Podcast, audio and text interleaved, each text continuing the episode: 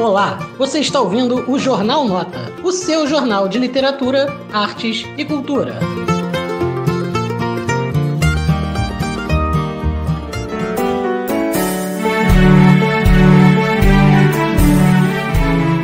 Boa noite a todos e a todas. Mais uma terça-feira que estamos aqui para a nossa quarta aula do nosso curso de História do Livro.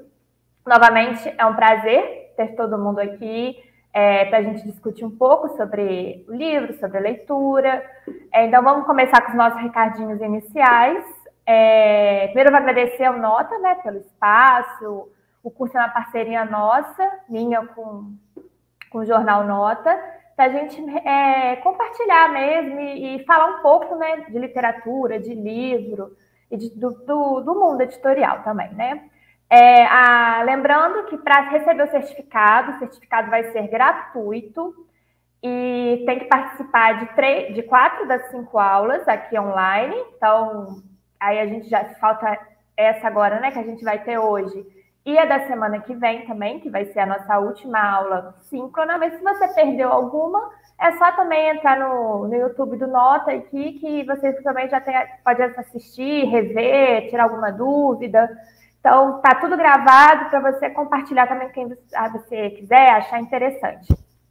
É, a lista de presença vai ser colocada daqui a pouco no chat para todo mundo preencher. É, e também qualquer pergunta durante agora a aula, é só deixar no chat também, que no final da aula a gente vai responder. Lembrando que eu pedi também já para dar um contexto assim na pergunta, porque muitas vezes a gente passa por muitos assuntos e eu posso ficar um pouquinho perdida sobre o que exatamente é a pergunta. E lembrando também que a gente é, vai fazer, é, não, não, esqueça de curtir também o nosso vídeo, né? Quanto mais curtidas aí a gente dá um apoio também para o Jornal Nota. E que a gente vai criar um conteúdo, uma apostila. Eu vou até mostrar um pouquinho no final da aula como está ficando essa apostila do nosso curso. É, essa apostila ela vai ter um custo de 20 reais, que é uma contribuição que a gente está pedindo para quem puder dar, para a gente aqui pagar a estrutura, né, do StreamYard, né, tudo isso que a gente está fazendo aqui até para produzir esse e-book, para a gente, né, para essa contribuição é feita por meio de um Pix, que é o contato arroba jornalnota.com.br. É só fazer o Pix lá e a gente, através do, da inscrição previamente feita, a gente encontra e aí, na semana que vem, depois dessa última aula, a gente vai enviar esse arquivo. Beleza? É, eu acho que são essas as, as primeiras considerações, então acho que a gente já pode começar a aula. Você coloca para mim, por favor, o PowerPoint. Dá uma pequena travada. Foi. Aí. Então, a gente vai falar um pouquinho hoje sobre a leitura no século XXI. A gente já passou lá pelos conceitos, já falamos da Idade Antiga, Idade Média, Idade Moderna, Idade Contemporânea, e terminamos a aula passada falando sobre as revoluções da leitura.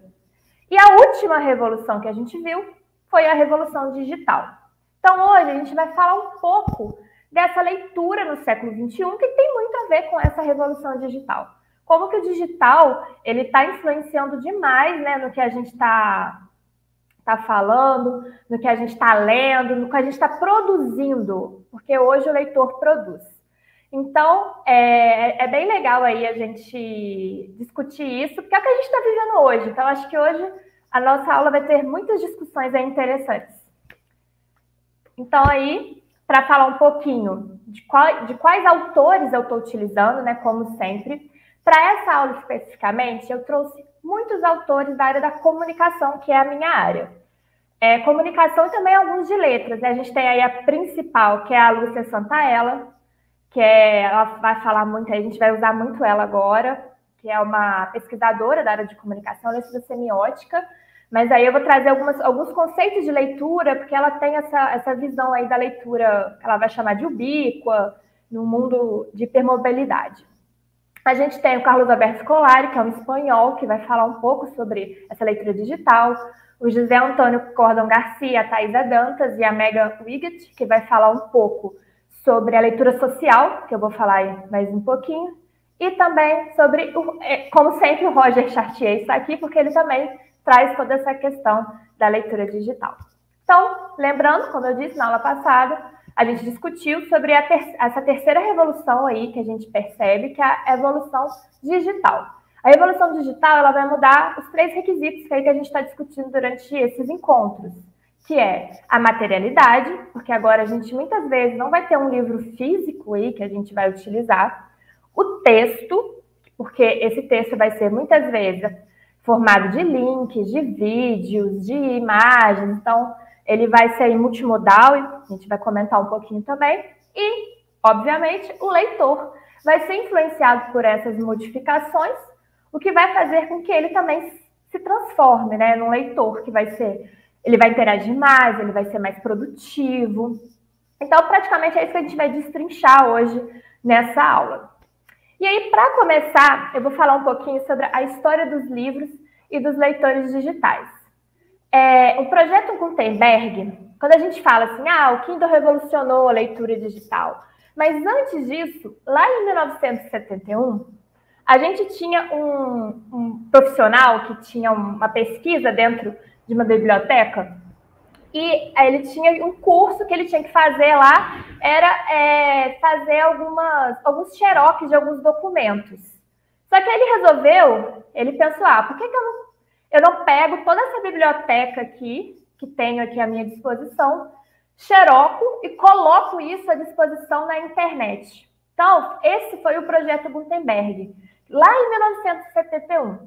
Então, ele pegou todos os a maioria dos textos, né, que não tinha, que eram possíveis, que era autorizado esse, é, essa, essa divulgação, né, colocou, colocou online. A primeira foi a Declaração da Independência dos Estados Unidos. Então, é bem, bem clichê, né, aí, né, foi nos Estados Unidos, ele fez isso. Mas, assim, ele começou, e esse projeto, ele existe até hoje. Então, é, se você entrar né, no site do Projeto Gutenberg, você vê lá que ele tem mais de 70 mil é, e-books liberados, né? A maioria em inglês, mas temos alguns também de outras línguas. É porque qualquer, qualquer livro né, que não tenha, seja autorizado a ser publicado, a ser divulgado, ele vai estar na biblioteca. Então, essa biblioteca de Gutenberg foi a primeira experiência que a gente teve aí que inseriu o livro no contexto digital. E aí, como segunda experiência, a gente vai ter o que talvez seja, não, não, não, não temos certeza, né? Porque vários autores aí vão trazer novos, mas é um consenso, assim, que talvez, né, o primeiro livro digital é esse, é o Host, do Peter James. É, lá em 1993, ele publicou é, essa obra em dois disquetes. Então, é, foi considerado né, o primeiro romance eletrônico do mundo. E isso causou um furor, né, na época, porque ele acabou que as pessoas ficavam, meu Deus, e agora as pessoas vão comprar um disquete, colocar no computador e ler no computador, né? O mercado editorial já, começa, já começou a, a dar um burburinho. Então, é, já começou essa confusão aí que a gente vê até hoje de que não vai ter mais livro impresso. Que isso foi muito assim no final dos anos 2000, ali 2000, 2010, realmente tinha esse grande medo mas é, a gente vê hoje em dia também que não é tanto assim, né? O, o livro, o livro físico né, ainda está nas nossas estantes, a gente ainda vê muito. Então, é, essa foi a primeira experiência, assim, que, talvez, de, de livro vendido que não fosse um livro físico, eram dois disquetes. E aí, a gente tem a formação dos suportes, né? Antes do Kindle, a gente teve algumas experiências diferenciadas aí, que, que, que foram principalmente essas duas, né? O, o Rocket Book, do Novomed, e o Softbook. Esses dois dispositivos que parecem muito Kindles, mas não eram, por quê? Porque, primeiro, eles eram muito extremamente pesados. Então, você conseguia ler ali, mas aquele negócio era pesado, era uma máquina bem robusta. E além disso, era, não era como a tinta, né? A tinta que a gente tem no Kindle. Então era mais difícil de ler, era mais difícil de você. É, as luzes, né? Elas atrapalhavam muito a leitura. Então, tudo isso acabou influenciando também e, e dificultando também a leitura nesse sentido. Por isso que esses dois aí não foram para frente. Mas é bem legal ver como que eles eram, mais ou menos, lá em 1998. Então, as pessoas já estavam começando já a ver como que a internet, como os e-books, eles tinham aí um, um potencial né, de venda para o mercado editorial e começaram a criar, já mudar a materialidade do livro, criar dispositivos né, para que se pudesse ler em outros ambientes. E aí, nesse mesmo sentido, em 2000, é, Stephen King publicou também, talvez seja considerado o primeiro best-seller que foi publicado exclusivamente por meio eletrônico. Então, junto com, o, com a editora que ele trabalhava na época, ele criou um site. Dentro desse site, ele ia liberando capítulos para quem comprasse o livro. Então, ele chegou a 400 mil downloads em apenas 20 horas, que é o, esse livro Reading, Reading the Bullet, que em português é, é, Montado na Bala. Também tem até um filme desse, desse livro. Então, quando a gente for, for, for vai pensar, né, tipo, ah, qual foi um dos primeiros livros vendidos é, de um best-seller, foi esse livro do Stephen King. Porém, foi o primeiro e o único. Ele fala que foi uma experiência que ele quis ter, só que ele, ele acabou por quê? Como ele vendia por ele próprio, ele não ganhava, ele não precisava pagar, né, para editora, impressa, sai um pouco mais barato é, os royalties também, aí, só que ele teve gasto com a estrutura do site, com toda essa questão tecnológica também. Então, foi, foi minha primeira experiência que também deu um pouco de medo aí no mercado editorial, rapidamente, mas que depois também se mostrou que muitas vezes não, não, não, faz sentido, né? Porque acaba que a editora, ela, ela traz toda a estrutura ali, muitas vezes, que o autor precisa, ainda mais um autor renomado como Stephen King. Então, essa é uma outra experiência aí que a gente vê que, que trabalhou o e-book, né, o livro, no mundo digital. E aí, em 2001, ah, foi lançado o Library Send EP, que é esse aí que vocês estão vendo. É, o grande diferencial desse, desse e-rider, né, que a gente fala que é o leitor digital, é, primeiro, ele vai ter um peso um pouco mais reduzido, uma capacidade de armazenamento aí que vai ser melhor né, do que a anterior, mas mais do que tudo, vai ser o e-link, né, que é, é, vai ser a tinta eletrônica ali que é utilizada.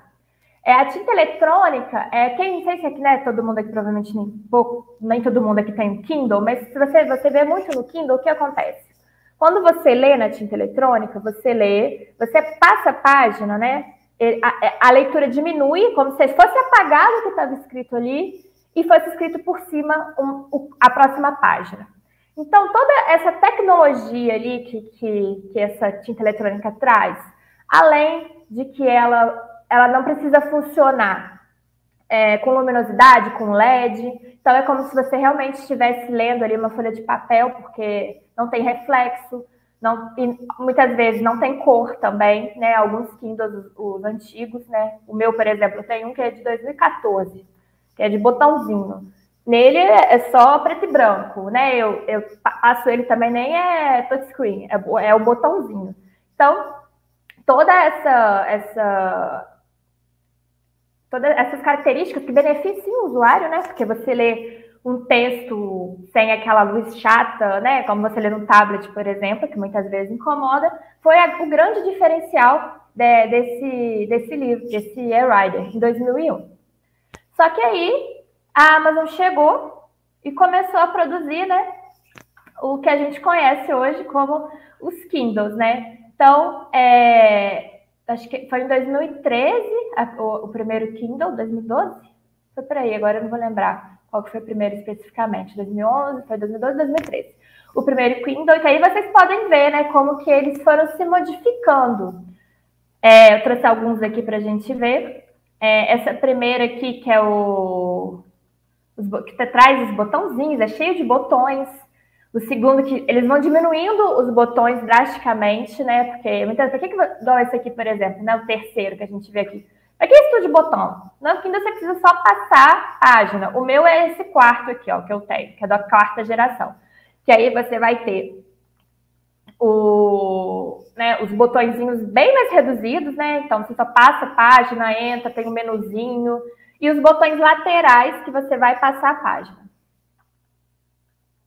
E aí, é, os botões foram diminuindo, foram sumindo até chegar no touchscreen, que é esse primeiro aí que, você, que a gente está vendo. Então é só você tocar na tela que a página passa.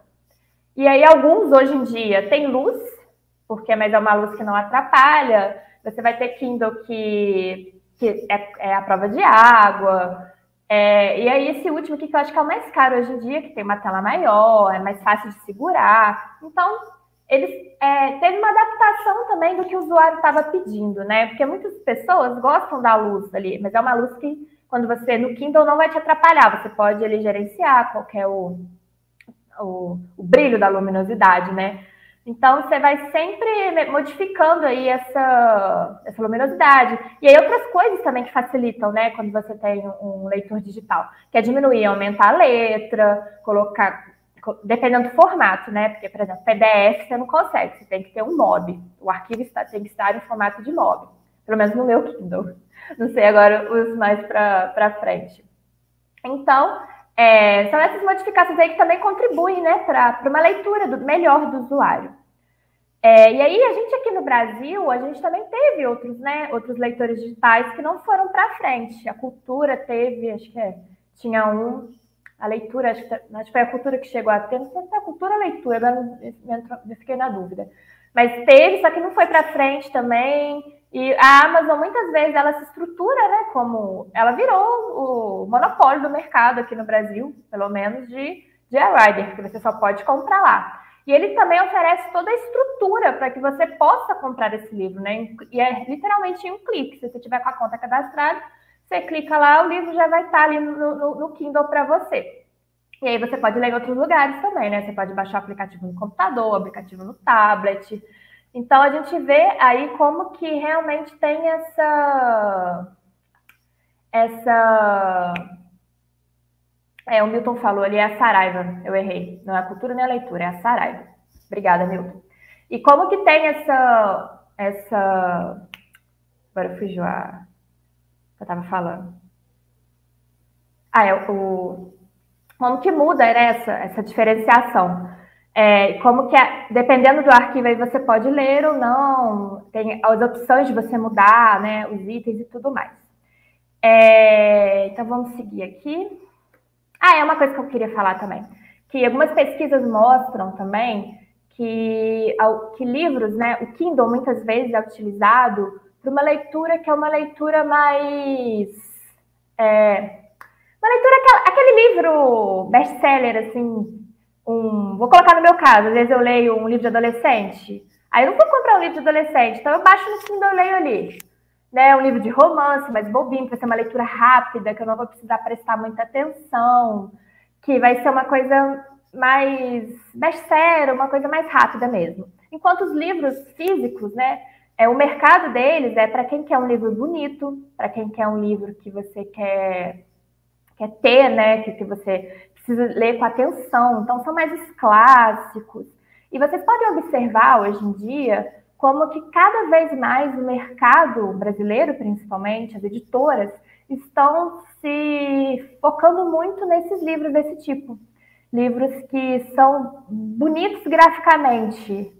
É, um grande exemplo é a Antofágica, que ela cria livros maravilhosos de textos que ela nem paga os royalties, são, são liberados. Então, é, ela, ela vende ali a experiência de ler aquele livro, né? Eu falei uma aula anterior do Moby Dick, que eu li, que é, foi a edição deles, e é realmente uma experiência, porque é uma edição maravilhosa. Então, ler aquele livro fisicamente, ler aquele livro no Kindle, tem uma diferença enorme, né? A experiência é diferente. Então, é uma, é uma principal característica aí do Kindle essa leitura, essa leitura rápida aí que a gente muitas vezes faz. E aí, falo, já falamos um pouco, né, da, do, do, da materialidade, e agora a gente tem que falar um pouco do texto. Hoje em dia, a nossa leitura, muitas vezes, ela é focada no, no digital, né? A gente tá ali, tem gente que lê em aplicativo, que lê no, no celular, na palma da mão. E aí, é, a gente tem aí duas coisinhas aí que a gente chama. Primeiro de hipertexto. O hipertexto é um texto cheio de links.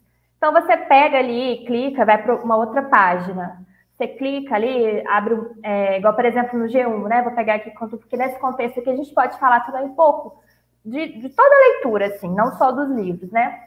Mas do jornalismo, você está lendo uma notícia. Aí naquela notícia tem aquele linkzinho que te leva para especificar algum, algum trecho ali, algum comentário específico. Nos livros a gente tem isso também, né? Algum livro, você clica ali em, em alguns, né? Não são muitos, né? São bem poucos, na verdade. Mas te dá uma nota de rodapé, que te leva que volta, que vai. No Kindle mesmo a gente vê, vê muito isso. É, toda essa questão, às vezes, você vai voltar para o início, ir para tal página, e isso aí é o hipertexto. Já a multimídia, é quando a gente pega e dentro de um texto vai ter texto ou, ou som, vai ter o áudio, né? Vai ter imagem, vai ter vídeo, vai ter. Ou seja, vai ser essa gama aí de coisas. E aí a gente chama de hipermídia a junção desse hipertexto com a multimídia.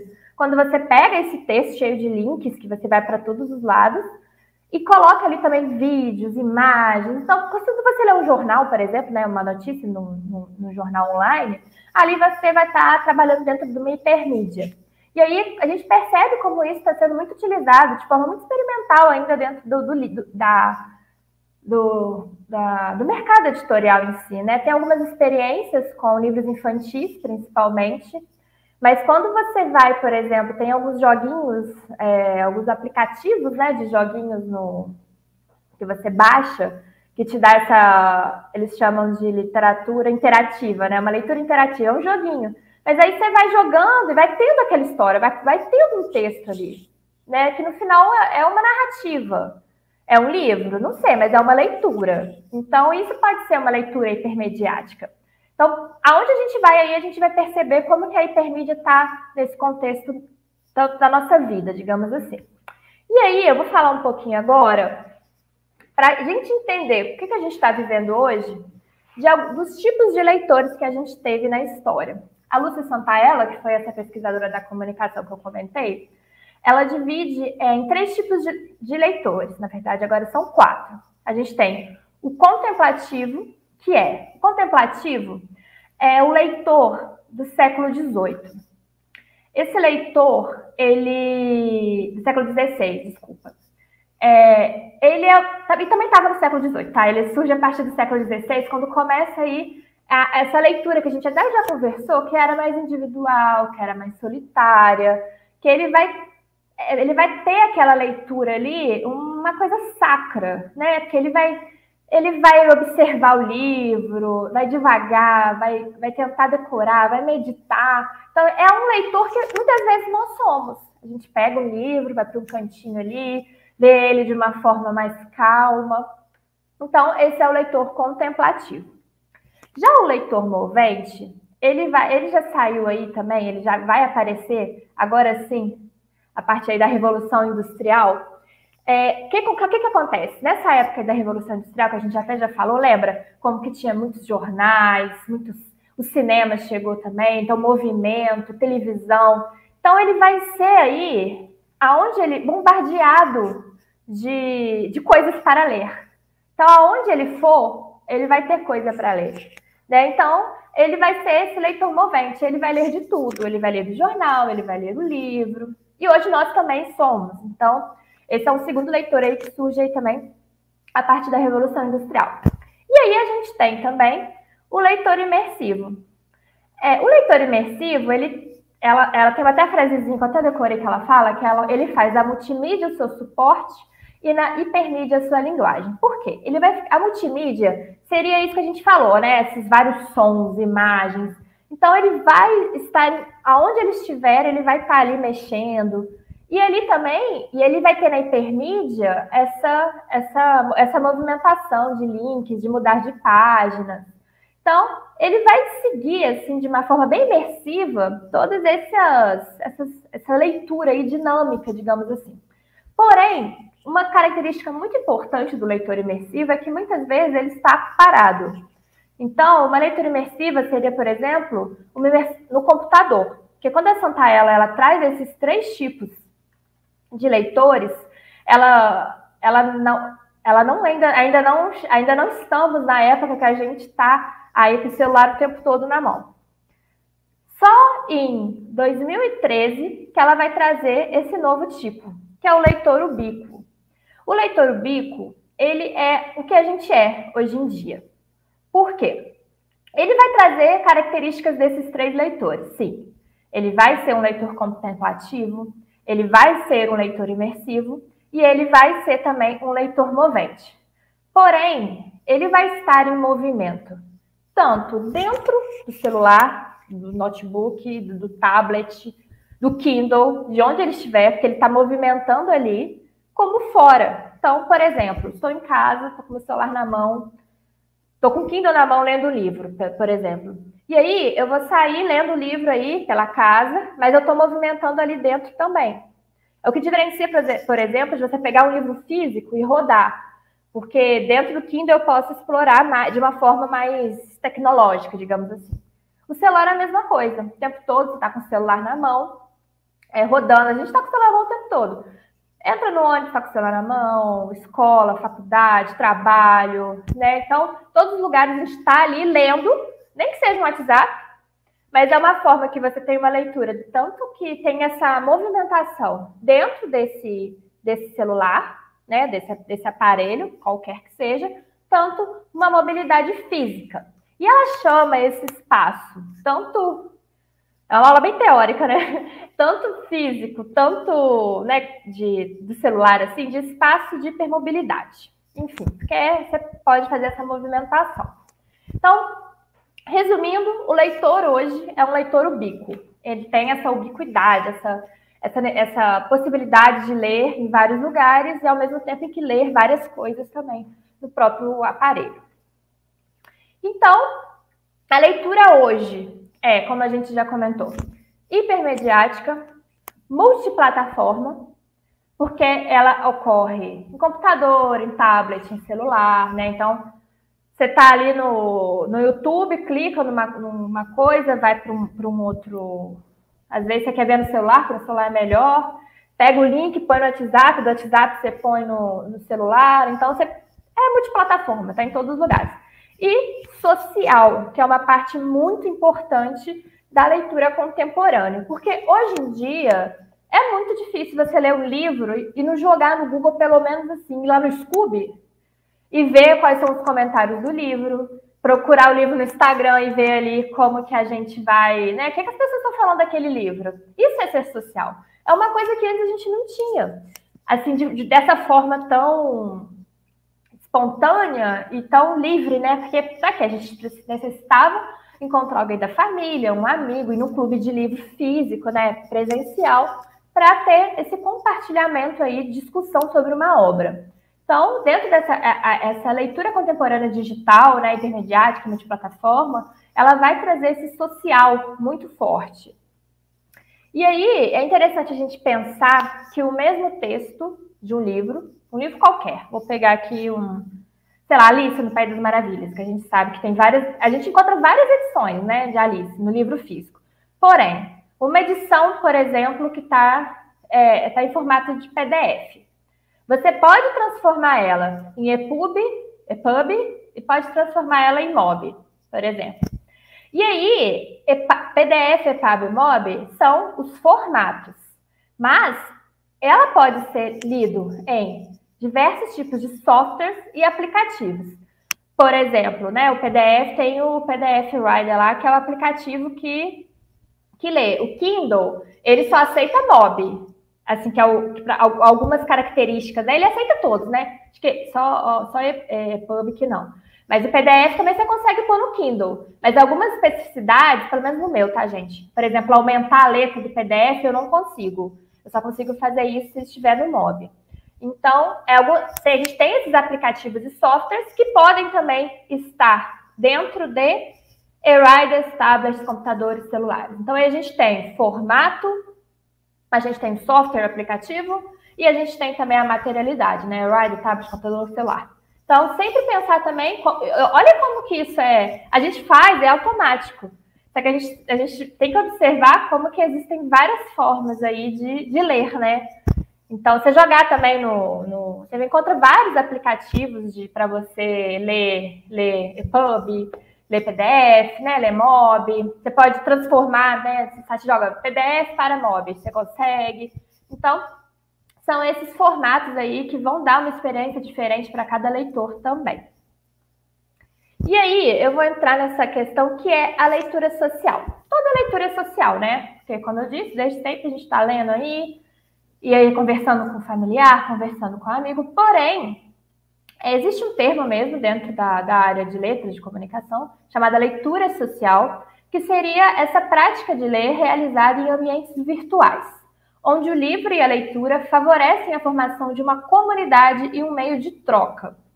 Então, seria um, pontos de encontro, né? Por exemplo, uma plataforma, um aplicativo, um software que vai organizar e disponibilizar um ambiente de troca, é, a leitura ser avaliada, opinião, comentário, ou seja, são plataformas, espaços que permitem essa discussão da leitura, que facilitam isso.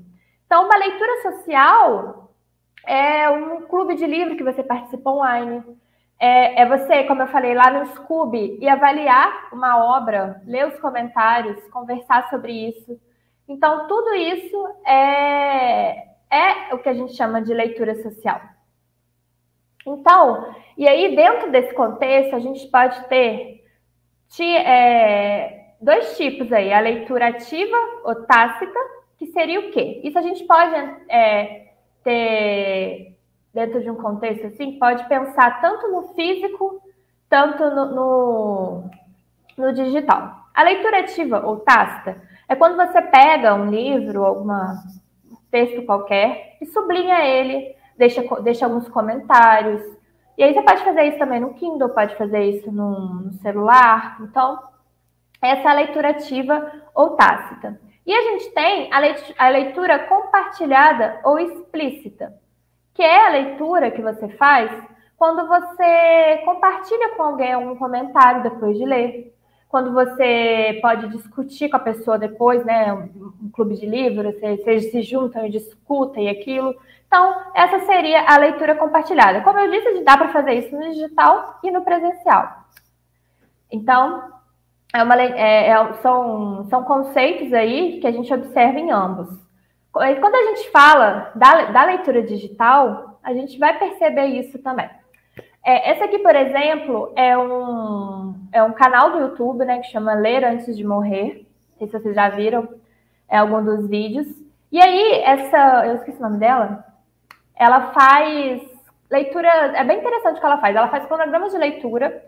Normalmente ela lê um, ela fez muito na pandemia. Ela lia um capítulo com, com as pessoas ao vivo, né? Ela pegava um livro, lia esse, esse texto ao vivo, um capítulo aí, ou algumas páginas, e a partir disso, ela ia fazer cronogramas. Ela falava: ó, a gente vai ler tal capítulo de tal data, tal data, tal capítulo de tal data, tal data.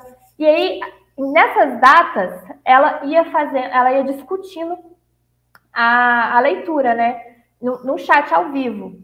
Então, como vocês podem ver, tem essa socialização. E é uma, e é uma discussão que era feita durante a leitura. E aí e, e que traz essa, essa, essa leitura social que eu comentei. Um outro exemplo que eu trago é o, a Tag Livros, que é o clube de livro que eu estudo até especificamente. É, a Tag, ela tem um aplicativo. Então, como que funciona? Eu vou comentar aqui mais uma vez. Você se associa, paga uma taxa mensal e recebe um livro físico em casa. Ok. E aí, você, junto com esse livro físico, você recebe uma revista e um brinde, e um marcador de livro. Só que você tem no aplicativo é, alguns conteúdos sobre a obra, né? Então, por exemplo, aqui na segunda imagem eu tenho é, a pintura de rena. Então, vem ali quando o livro foi lançado, janeiro de 2022, é, o número de. que ficou pequenininho para mim. Mas o número de avaliação e o número de páginas. E ali, quando você né, vai subindo ali a, a, a janela, você vai ter ali o progresso, você vai colocar ali o quanto você está lendo, vai ter os conteúdos aqui, são os conteúdos que eles produzem, E aí entra aí essa leitura multiplataforma que a gente comentou, porque são vídeos, são áudios, são é, é vídeo, áudio, texto e podcast, playlist. Então, são, são, são, são conteúdos que vão te remeter ao livro de alguma forma, que vão te, te aprofundar, talvez, nessa leitura. E, além disso, a gente tem a discussão, que é onde você pode falar sobre o livro. Eles dividem a discussão em antes, durante e depois. O antes costuma ser você recebe o livro, é, começa a e aí, muita gente publica, né? Ah, recebi a caixinha, não gostei, gostei, não, estou ansiosa, não estou, ok. Durante é muito legal, por quê? Porque você pode ler o livro acompanhando a leitura de outros. Porque você pode colocar lá uma forma de. Primeiro você pede para liberar spoiler, né? Ou não, porque tudo também é. Tem gente que não. Eu não gosto, por exemplo, de spoiler, então eu prefiro não ler. Mas você libera lá, coloca a, uma tagzinha para você ler por ordem de página. E aí você pode ir lendo e olhando na página que você está o que as pessoas estão falando. Né? Você pode compartilhar alguma coisa também. Então é bem legal também essa leitura aí que você pode ter, essa leitura compartilhada, ao mesmo tempo que é uma leitura distante. Você não necessariamente tem que estar lendo no momento que a pessoa está lendo. E por último, a gente tem esse depois, que é essa leitura aí que, eu, que esses comentários que ocorrem depois, né? A pessoa, ah, adorei o livro, não gostei e tudo mais. Então, esse é um outro exemplo aí que é a tag. E aqui a gente tem o Kindle, que o Kindle ele vai oferecer tanto a leitura tácita quanto a compartilhada. Por quê? Porque você tem um Kindle lá.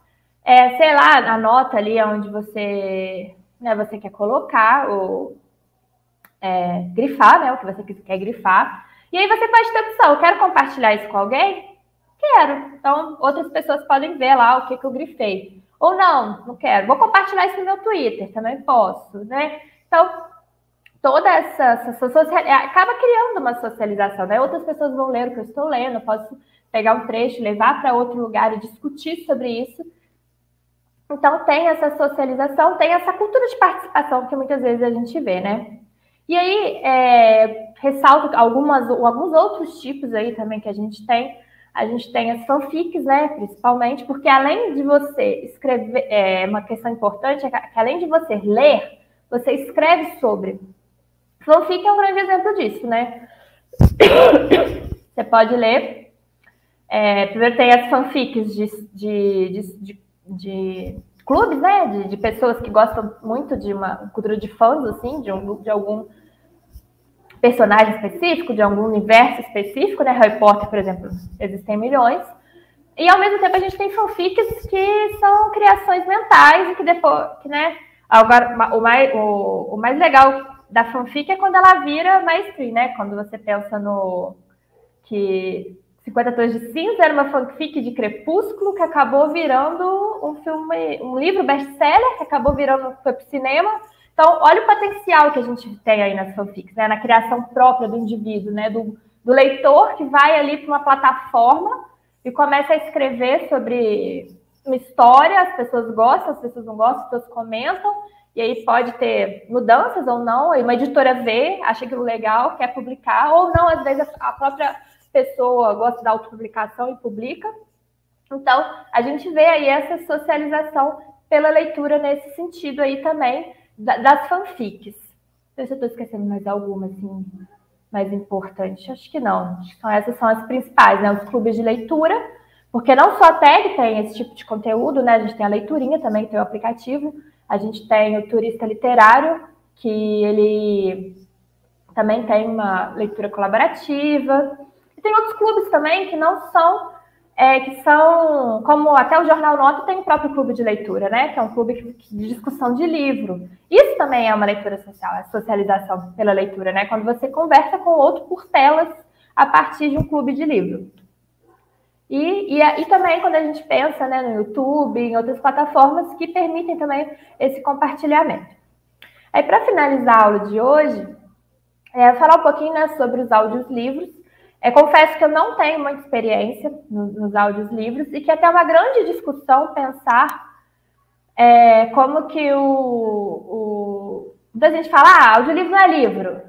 Mas não sei, dependendo, para algumas pessoas, é a única forma que ela tem de ter contato com o enredo, de ter contato com, com uma história. Então, é um livro, é uma forma de ler que usa o, o, o, o, o áudio, né, que usa o ouvido. Essa é a minha opinião, tá, gente?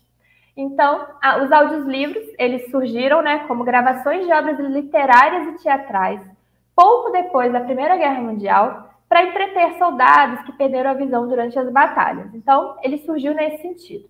E aí, durante a década de 70, durante a década de 80, começaram a ser vendidos, compartilhados. Só que, hoje em dia, a gente não percebe, muitas poucas pessoas é, gostam né, de ouvir livros, né? Não, não, foi um, não teve um engajamento grande os audiolivros, principalmente no Brasil. Talvez agora, com os podcasts, né, que a gente vê aí uma ascensão do podcast na, na cultura brasileira, né, na cultura mundial também, talvez com isso os audiolivros ganhem alguma visibilidade. Mas também, como eu disse, são experiências diferentes, né? Eu, por exemplo, não tenho paciência de ouvir um podcast. Então, duvido que eu tenha paciência de ouvir um audiolivro. Prefiro muito mais ler, né, sobre isso. Então, nesse sentido, é, a gente tem que, tem que ver aí, esperar o que, que o mercado vai trazer também dos audiolivros Assim como ver como o mercado agora também vai crescer, se vai crescer, a gente está aí com um grande problema no mercado editorial, porque as vendas estão caindo. É, não sei se vocês, se vocês querem uma dica, assim, né, para ver mais sobre o mercado editorial brasileiro, tem o Publish News, que ele sempre traz algumas ele, as notícias né, do mercado e a gente está aí decaindo bastante na venda de livros. Teve um boom na pandemia e agora a gente vê esse decréscimo. E aí, talvez algumas alternativas sejam é, esse investimento, muitas vezes, no conteúdo digital, como uma, um complemento do livro, né? Vou, vou voltar para Antofágica, por exemplo, que eu comentei, que tem aquelas obras, né, que eu falei. O livro já é maravilhoso, e ele sempre te dá uma aula para você assistir após, após o livro, né? Então, aí, do livro, que é um livro físico, você vai para o multiplataforma. Né? Você vai ali ver um videozinho. Nesse sentido, é bem legal a gente sempre pensar aí em, em, em observar, ficar de olho agora em como que o mercado vai atuar é, nessa, nesse, nesse, nesse mundo digital que a gente está vivendo e que está cada vez mais acelerado, né? A gente aí nem sabe para onde a gente vai chegar. Então, para resumir aqui, que eu já falei muito hoje, é, vimos um pouco sobre a evolução dos Kindles, né, dos e-riders, é, comentamos sobre a leitura intermediática, multiplataforma e social. É, trouxe aqui alguns exemplos da, da, literatura social e também os audiolivros. É, algumas referências também que eu trouxe e obrigada. É, eu só queria comentar aqui que eu vi nos comentários sobre que, que o, o, o Kindle hoje em dia não aceita mob, eu não sabia. É, porque, como eu disse, eu tenho um Kindle lá de 2000 e, 2014, então o meu é bem velhinho. Mas é bom ficar. Porque realmente você só encontra EPUB agora, né? Então, achar uma, um formato aí que, que o Kindle possa aceitar é, teria que ser o EPUB. Então, é bem legal aí. É... Obrigada aí quem trouxe essa informação. É, então, vamos para as perguntas. Suzana, com, com o envelhecimento da população brasileira e, consequentemente, aumento da população com deficiência visual, qual é, na sua perspectiva, o horizonte do acesso a óculos que são acoplados a mini computadores? Olha, acredito que. Porque ler sobre. Eu acho que talvez seja muito incômodo, né, esse, esse sentido. Eu, acho, eu acredito que o óculos normal, eu, eu confesso que eu não conheço muito essa, essa questão aí dos óculos acoplados a mini computadores, mas é, os óculos normais eles já trazem algumas, né? Que, por exemplo, a luz azul, que diminui um pouco o cansaço visual, né? Quando você vai ler o livro. E pensar no óculos acoplado, eu acho que talvez seja um pouco de incômodo. Eu posso até pesquisar um pouco mais sobre isso e comentar na próxima aula também, é, para ver aí quais são as perspectivas disso, né, no futuro, assim, do, dos especialistas, assim. É... Não tem mais uma pergunta, não? Acho que não. Deixa eu ver. Dos mimos e elogios, é ótimo. Excelente aula. Ótima aula. Ah, eu vi aqui que muita gente falou também sobre como que. Vou trazer, Fernanda, vou procurar para você. É, como que o papel impresso ganha, né? Como a gente.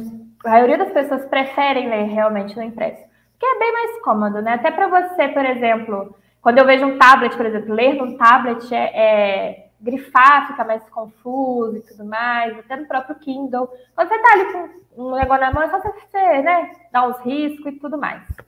É, agora, já que não temos muitas perguntas hoje, é, pode mostrar o, a, o comentário? Estava colocando.